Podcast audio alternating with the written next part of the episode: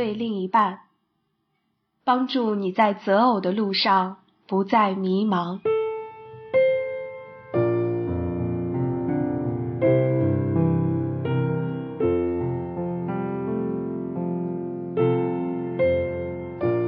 一个人娶了两个妻子，这是属血气之人的特点之八：贪婪，尤其是在性方面。亚大生亚巴，亚巴就是住帐篷、牧养牲畜之人的祖师。亚巴的兄弟名叫尤巴，他是一切弹琴吹箫之人的祖师。喜拉又生了土巴该隐，他是打造各样铜铁利器的。土巴该隐的妹子是拿玛，这里的三个巴，哑巴。尤巴和土巴该隐都是该隐的后人，你会发现他们都开始要拥有个人的财产，并发展个人的技能，就是我们在前面章节中所说的有什么和做什么。认真品味这段经文，在对照现代人普遍的生活追求，你就会恍然大悟。原来几千年来，人的追求从鼻祖到现在，竟然惊人的相似，基本没有什么改变。从住帐篷、牧养牲畜到今天的房产、企业、财富，这是属血气之人的特点之九：要有舒适的安身之所，要有挣钱谋生的手段和渠道。从弹琴吹箫到现代的各种艺术和娱乐，这是属血气之人的特点之十。要享受丰富多彩的精神文化生活。从打造铜铁利器到今天的军事力量，这是属血气之人的特点之十一。要有自卫能力，请不要误会。这里绝不是说拥有个人财产和发展个人技能不好，而是像我们在前面章节所强调的，要看你追求这些的目的是什么，是要发现并发挥出上帝给你的潜能，来彰显上帝的荣耀，还是要远离上帝而依靠自己的能力，把命运掌握在自己的手里。将安全感建立在自己眼睛看得见、手摸得着的东西上。拉麦对他两个妻子说：“亚大、喜拉，听我的声音。”拉麦的妻子细听我的话语。壮年人伤我，我把他杀了；少年人损我，我把他害了。在福音书中。基督耶稣告诉我们要饶恕别人的过犯，要为那逼迫我们祷告。然而，拉麦在这里却是顺我者昌，逆我者亡，只许我负天下人，而不许天下人负我。这是属血气之人特点之十二：极端自私和残暴。若杀该隐。遭报七倍，杀拉麦必遭报七十七倍。当该隐杀了弟弟亚伯，随后又怕遭到别人报复时，耶华对他说：“凡杀该隐的，必遭报七倍。”耶华就给该隐立了一个记号，免得人遇见他就杀他。上帝不允许人自行报复。因为那会引起无止境的杀戮。上帝是公义的，他会对犯罪的人做出审判。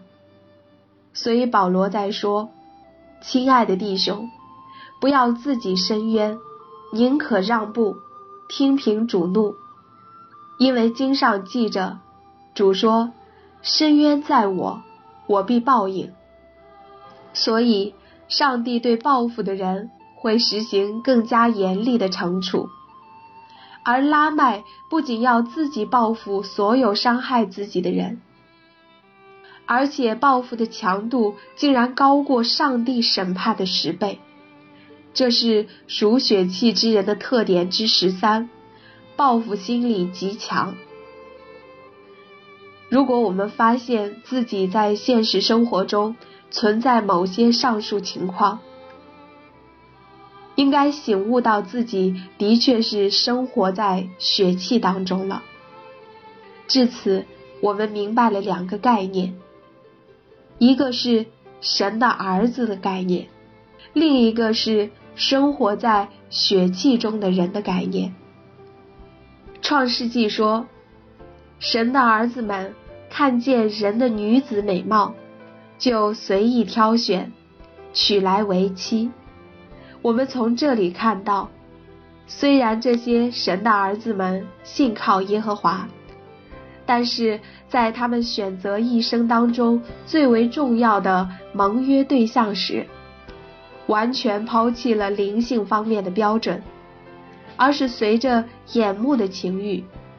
只以外在的美貌作为择偶的标准，当然也包括神的女儿们，看见人的儿子们英俊，就随意挑选，嫁与为妻的情况。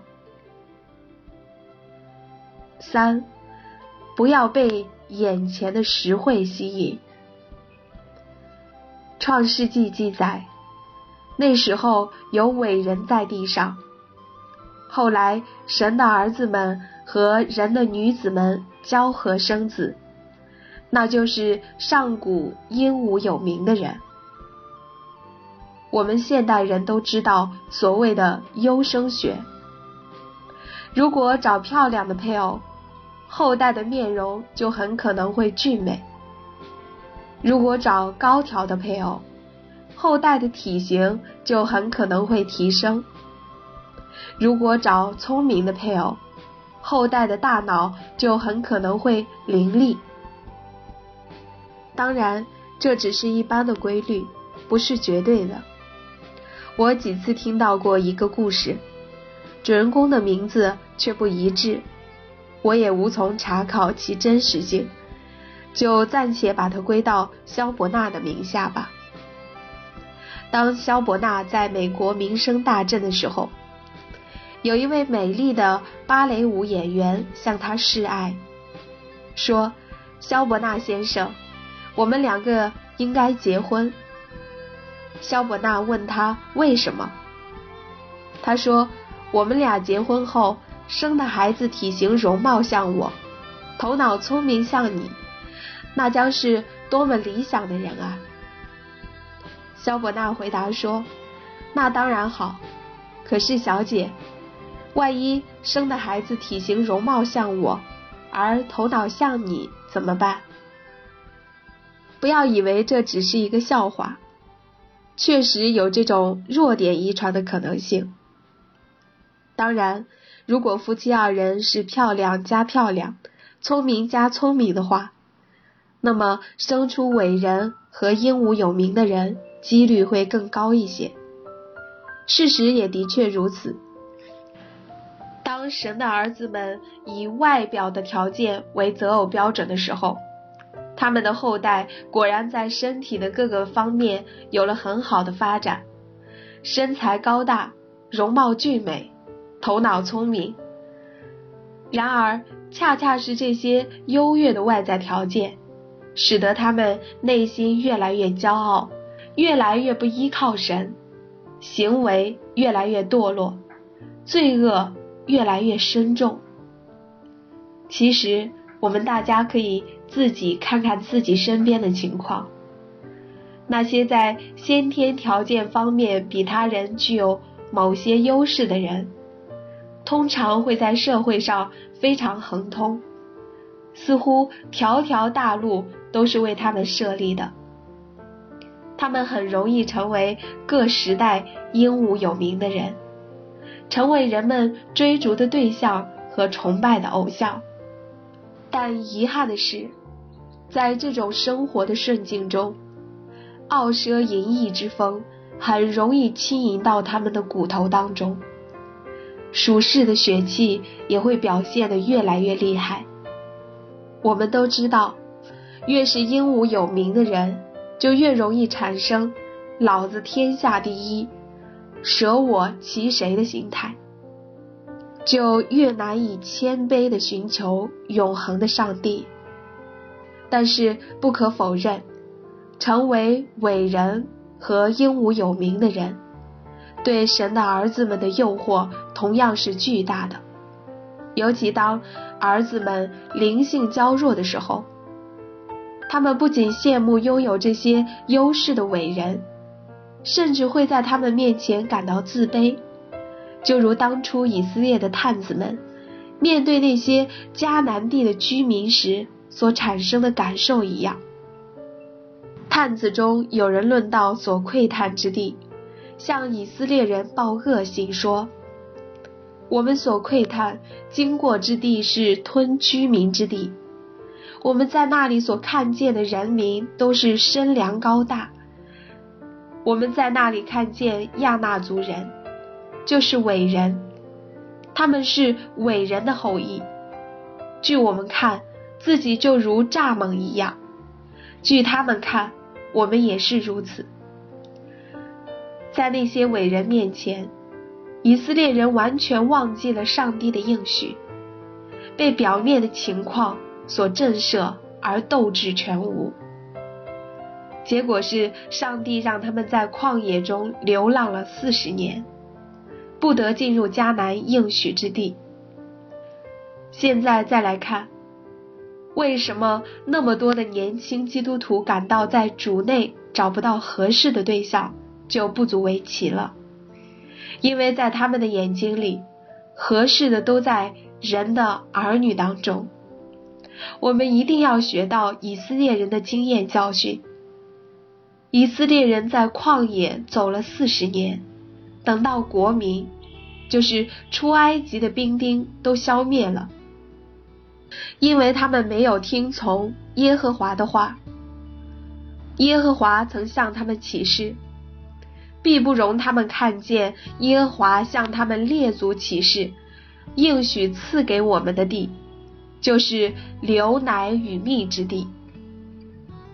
记住，轻看应许，重视外在条件的结果，就是不能进入流奶与蜜的迦南地。四，随意通婚的严重后果。后果之一是造成求告耶和华名的人越来越少。到了挪亚的时代，除了挪亚，再没有第二个求告耶和华名的人了。耶和华见人在地上罪恶很大，终日所思想的尽都是恶，耶和华就后悔造人在地上。心中忧伤。耶和华说：“我要将所造的人和走兽，并昆虫，以及空中的飞鸟，都从地上除灭，因为我造他们后悔了。唯有挪亚在耶和华眼前蒙恩。后果之二，是招来上帝震怒，而造成整个世界的毁灭。”在这样的情况下，神不得不把挪亚与全然败坏的世界分别开，用方舟拯救了挪亚以及挪亚的妻子、三个儿子和三个儿媳妇儿，共一家八口，而用洪水将这世界的人和地一并毁灭。世界在神面前败坏，地上满了强暴。神观看世界，见是败坏了。凡有血气的人，在地上都败坏了行为。神就对挪亚说：“凡有血气的人，他的尽头已经来到我面前，因为地上满了他们的强暴，我要把他们和地一并毁灭。”这就好比是一个农民。当他看到自己辛辛苦苦开垦的土地长满了野草，而只有一棵禾苗的时候，他爱惜那唯一的禾苗，就将它移出那地，而用火将地上的野草烧尽。当然，他不会将那棵禾苗单独的薅出来，那样的话，禾苗不能存活。他要保护禾苗的根，连同它生长的土壤一并挖出来才行。然而，由于禾苗的根与周围最近的野草的根盘结在一起，不能分开，因此农民会将这些野草一起移出。那么可以说，另外的七个人得救，完全是因为挪亚的缘故。